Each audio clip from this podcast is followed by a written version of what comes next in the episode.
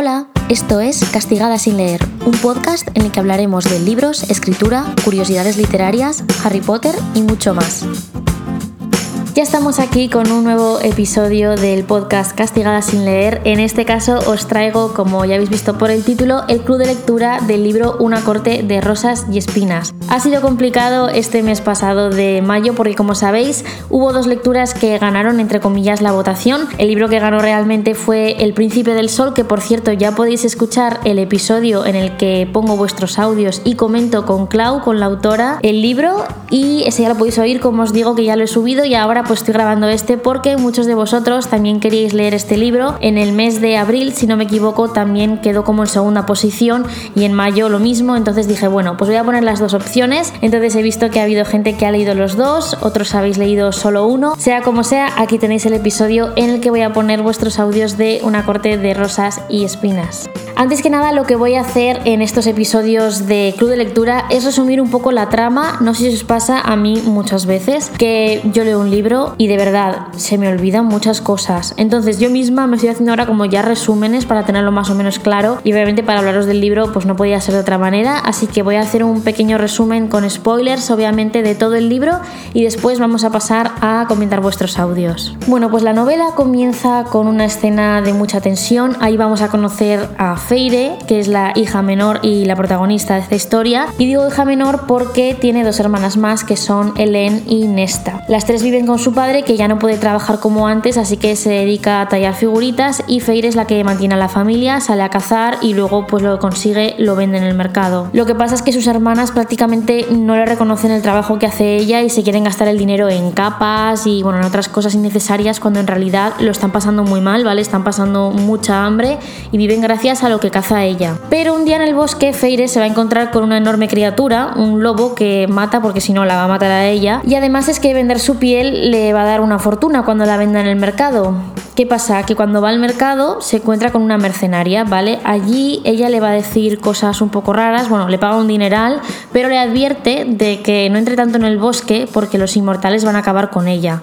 Los inmortales son este tipo de criaturas, por lo que parece ser así al principio, que son mucho más fuertes que los aldeanos y durante un tiempo han estado como al otro lado del muro y no les han molestado, pero parece ser que hay algo que está haciendo que ahora pues crucen, ¿no? Esa frontera. En esta escena del mercado yo creo que es súper importante porque ya sabemos que hay como una división con este muro que se realizó hace unos años y que por un lado, como os decía, están los aldeanos, que son humanos que sobreviven como pueden, aunque es verdad que también hay ricos por ahí, pero bueno, la mayoría son bastante pobres. Y luego por otro lado está todo lo que sería esta parte de fantasía del libro, los altos fai, criaturas temibles. Una de estas criaturas horripilantes va a ser una de las que aparece de pronto en casa de Feire para vengar la muerte de este lobo que os comentaba, que vio en el bosque, que era su amigo. Entonces el inmortal que aparece de pronto en la casa le ofrece mm, dos alternativas. Por un lado, morir en ese momento y ya está. O el otro es que se vaya con él a Pritian, no sé si se pronuncia así, o sea, al otro lado del muro para compensar lo que ha hecho con el lobo. Entonces, bueno, ya desde el principio del libro se llevan a Feire y ya conocemos esta dualidad entre inmortales y humanos que en principio viven en paz rodeados por este muro que los separa, pero que bueno, muchas veces los primeros se van a saltar el muro para atormentar a los humanos. Entonces al llegar a Pritian, es que de verdad no sé cómo se pronuncia esto, luego vamos a hablar de, de la pronunciación, que hay una cosa que me ha hecho mucha gracia. Al llegar se descubre que el lobo se llama Andras, el lobo que había matado, también se encuentra bueno, con una sociedad muy diferente, quien la ha capturado es un alto fai que se llama Tamlin, que tiene una apariencia humana con pelo dorado, más o menos atractivo y que forma parte de la nobleza de los inmortales, ¿vale? Y viven rodeados de todo tipo de lujo en un casoplón enorme. La buena noticia para Feire en todo esto que le ha pasado es que bueno, el tratado que, que regula como esta dualidad dice que los mortales no pueden ser esclavos de los inmortales. Así que a partir de entonces Feire se encuentra secuestrada entre comillas, pero va a poder hacer lo que quiera entre comillas. O sea, le prometen que su familia va a estar bien, que va a estar cuidada, pero ella pues tiene que quedarse allí ¿no? para compensar haber matado al lobo. Eso sí, si decide escapar y cruza el muro para regresar con su familia, se acabó esta tranquilidad. Entonces, pues bueno, tenemos la historia de la vida de Feire en Pritian, con Tamlin, con Lucien. Es que estas pronunciaciones en serio. Quiero comentar, ahora que ya hemos hablado un poco de la trama y la hemos refrescado, que me parece, o sea, es que no sé cuál es la palabra para definir esto. ¿Surrealista? No, no sé. En plan, terminas de leer el libro y ya te has hecho en tu cabeza como toda la idea de cómo se pronuncian cada una de, los nombres, de, no sé, de los lugares y tal. Y al final de todo te hace una guía, en el libro se hace una guía de, de pronunciación. Y resulta que Feire, que siempre le ha llamado Feire, ahora es Feira o algo así. Y que todo cambia un montón. Y es como, tío, pero esto no puede ir en la primera página. O sea, yo decidí hacer como que, como que no existía. Y bueno, para mí los nombres pues siguen siendo como estaban en mi cabeza al principio, pero vamos, me pareció súper aleatorio que al final de todo te ponen como se pronuncia, es como mm, a buenas horas, ¿sabes? pero bueno, vamos a empezar con vuestros audios. El primero de todos que voy a poner es uno de Lorena, así que vamos a escucharlo. Mi nombre es Lorena y soy de Perú. Y yo pues he leído Una corta de rosas espinas y creo que ha sido, es mi saga favorita, yo lo he vuelto a releer y ha sido increíble. O sea, releer creo que es una de las experiencias más bonitas que puedes tener con los libros. Y tengo que decir que me ha encantado la trama y la forma de escribir de la autora. Me parece impecable y muy adictivo. Hola Andrea, soy Laura de Málaga. He aprovechado eh, la lectura de este mes del club para releer Acotar, que llevaba tiempo queriendo releer toda la trilogía, y esto me ha permitido mm, apreciar la historia de una manera muy diferente y muy guay. Eh, me, me, encanta el mundo que crea Sarah J. Maas y cómo va creciendo conforme te adentras en la trama y sobre todo lo que más me ha gustado y más me ha impresionado es eh, la complejidad de la trama en sí eh, y cómo lo tiene todo tan hilado. O sea, es una cosa que me ha dejado flipada. Bueno, pues hemos escuchado a Lorena y también a Laura que hablaban de la novela así en general, hablaban de releerla. Eh, yo también es verdad que para este club de lectura ha sido una lectura, nunca mejor dicho, que ya había hecho anteriormente, hace como un mes o un par de meses o así. Os dije que me dijerais cuáles eran vuestros libros favoritos y que los más votados los iba a leer. Este es un vídeo que está en el canal, que lo podéis encontrar en mi canal de YouTube. Y ahí fue cuando lo leí y tengo pendiente, por cierto, parte 2 y parte 3. Bueno, y otra cosa que tengo contar sobre esta novela que yo la verdad es que, chicos, a veces pienso que vivo en una realidad paralela porque yo de esto no me había enterado. O sea, yo terminé de leer el libro y tal y escuchando vuestros audios para preparar este episodio, algunos vi que mencionabais un tema del retelling de La Bella y la Bestia. Para quienes no sepáis lo que es un retelling, es como una historia, bueno, el propio, la propia palabra lo dice, ¿no? Es como volver a contar, retell.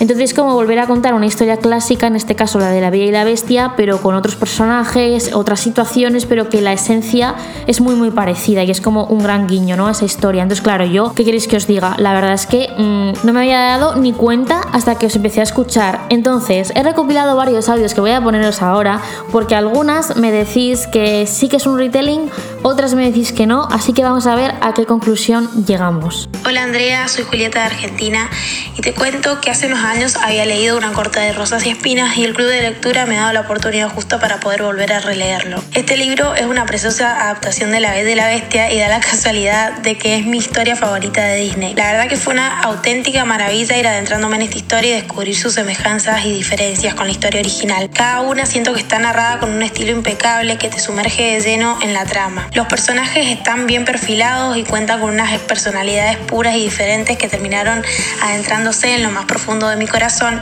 y haciéndose un hueco para quedarse para siempre. Si aún no han leído el resto de la trilogía, no sé qué están esperando. Hola, mi nombre es América y vivo en la Ciudad de México.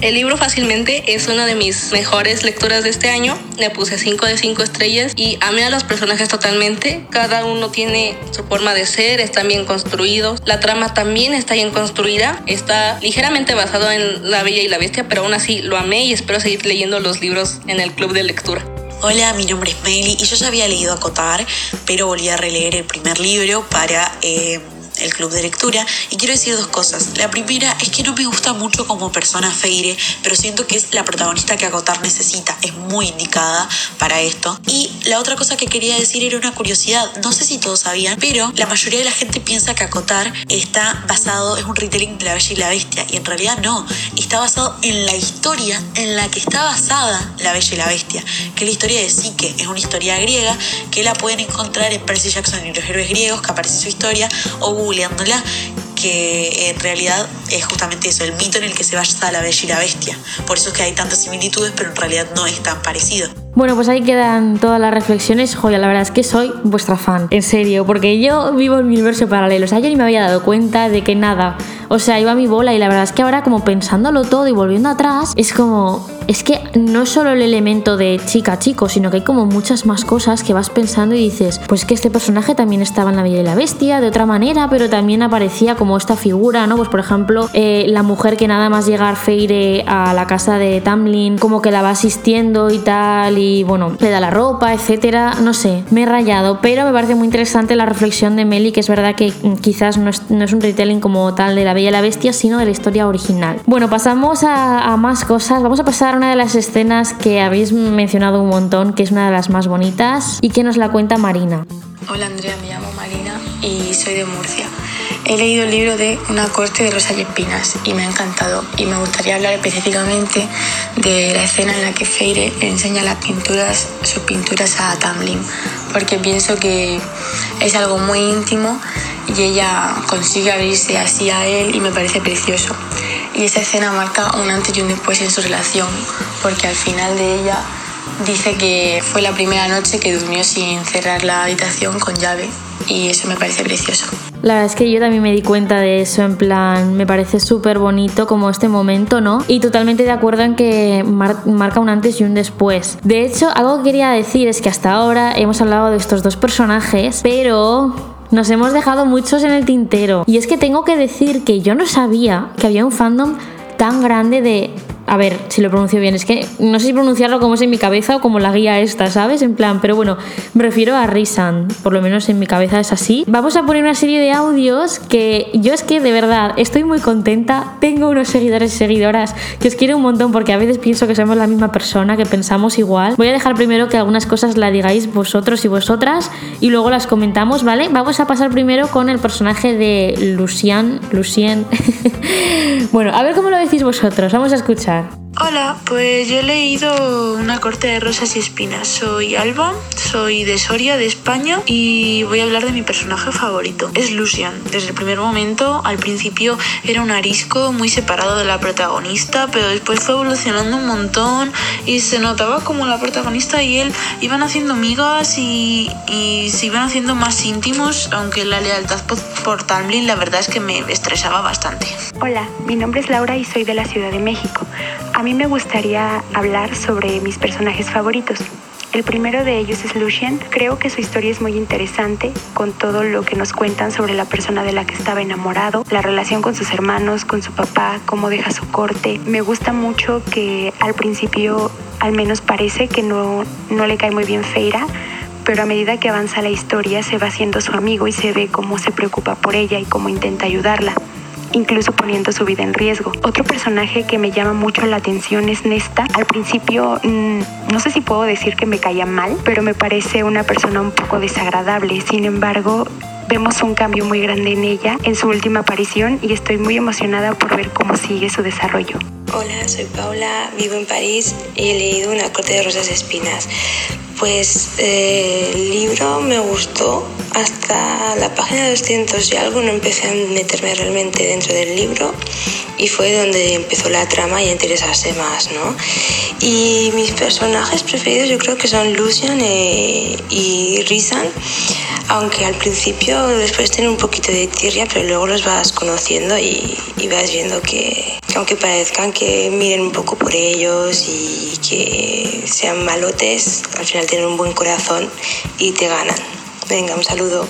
Hola, mi nombre es Nayel Uña, soy de Ecuador, Latinoamérica, y quiero hablar sobre Rizan, que es mi personaje preferido, preferido por el momento de Una corte de rosas espinas. Es un personaje que realmente me sorprendió porque al inicio se veía que era un ser con malas intenciones, las cuales eran sí se notaba que era malo, se podía saber que era malo, pero después sale con la sorpresa de que al final todo lo está haciendo por sobrevivir, por ser él mismo, por poder salir de ahí, de las manos de, bueno, no me acuerdo el nombre de ese personaje, pero las manos de la mala. Entonces es muy sorprendente que termina así la historia de Arisand y No sé si en el segundo libro que se continúa con esa historia, pero necesito saber qué pasa con esa historia. Vale, vamos a ir por partes porque ha habido mucha información en estos audios. Por un lado, mmm, totalmente de acuerdo con Lucien. O sea, al principio yo lo vi y dije, madre mía, este es como el típico cascarrabias, ¿no? Pero yo tenía como esperanza y la verdad es que al final me gustó mucho el personaje. También totalmente de acuerdo con el tema de Nesta. O sea, cuando empezó el libro, al principio de todo, enseguida la identifiqué porque además nos lo pone muy fácil la autora en plan de, vale, esta es la típica hermana petarda, pesadísima y la verdad es que no tenía esperanzas en ella, ¿eh? De verdad. Y ese momento final que mencionabas me gusta mucho, en plan de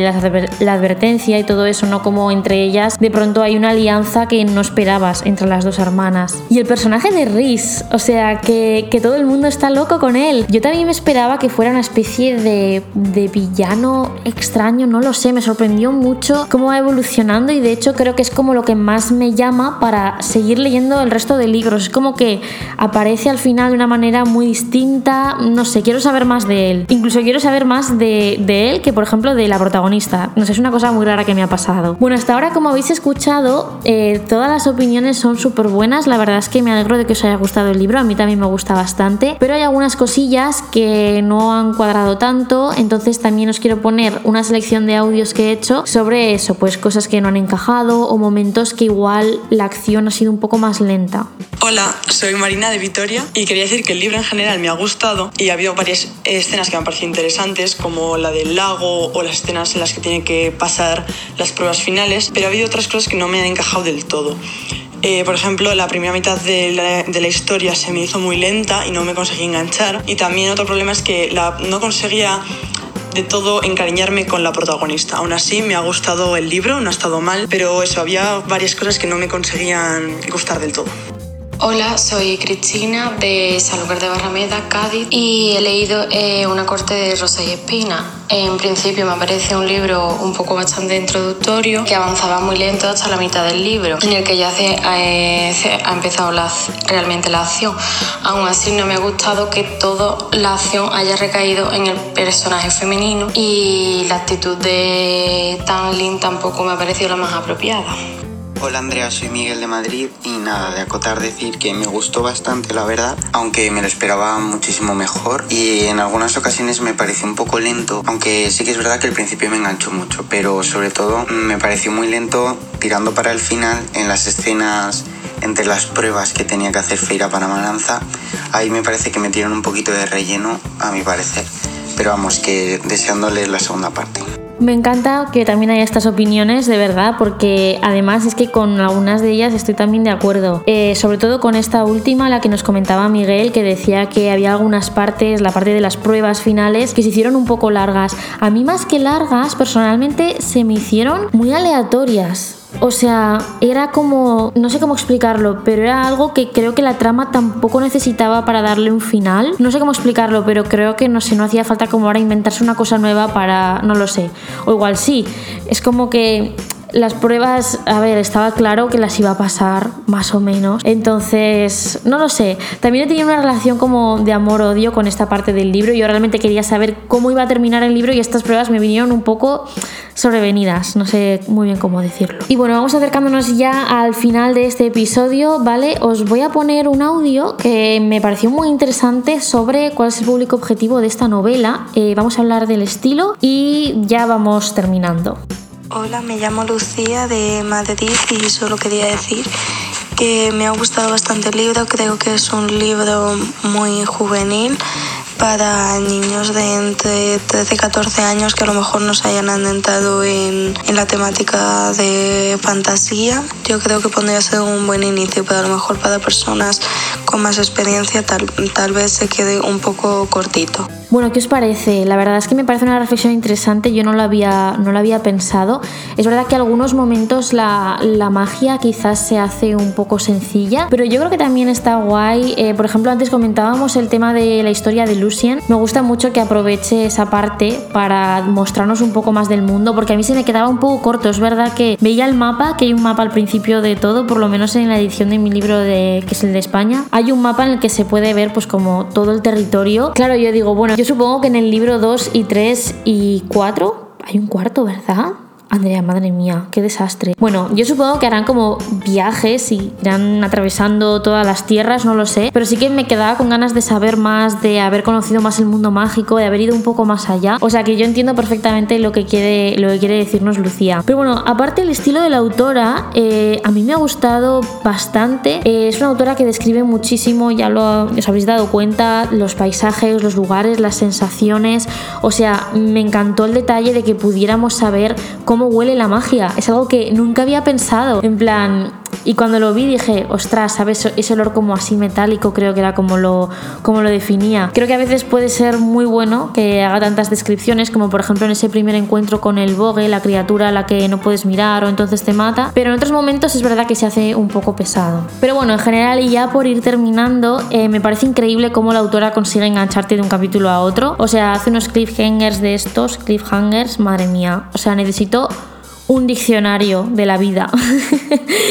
bueno, hace unos finales de capítulos que te dejan ahí con toda la tensión, me parecen muy buenos, o sea, realmente yo decía, es que no tengo tiempo para leer otro capítulo, pero es que quiero seguir. Como por ejemplo, uno de los que me parecen más heavy es cuando se termina un capítulo diciendo que a Feire le ha parecido ver a su padre en Pritian, en plan como cuando tiene esa especie de visión que obviamente luego no resulta ser él y aprende la lección de que no se crea cualquier cosa que ve. No sé, me parece muy muy interesante. Así que vamos con el último audio que es de parte de Isabela.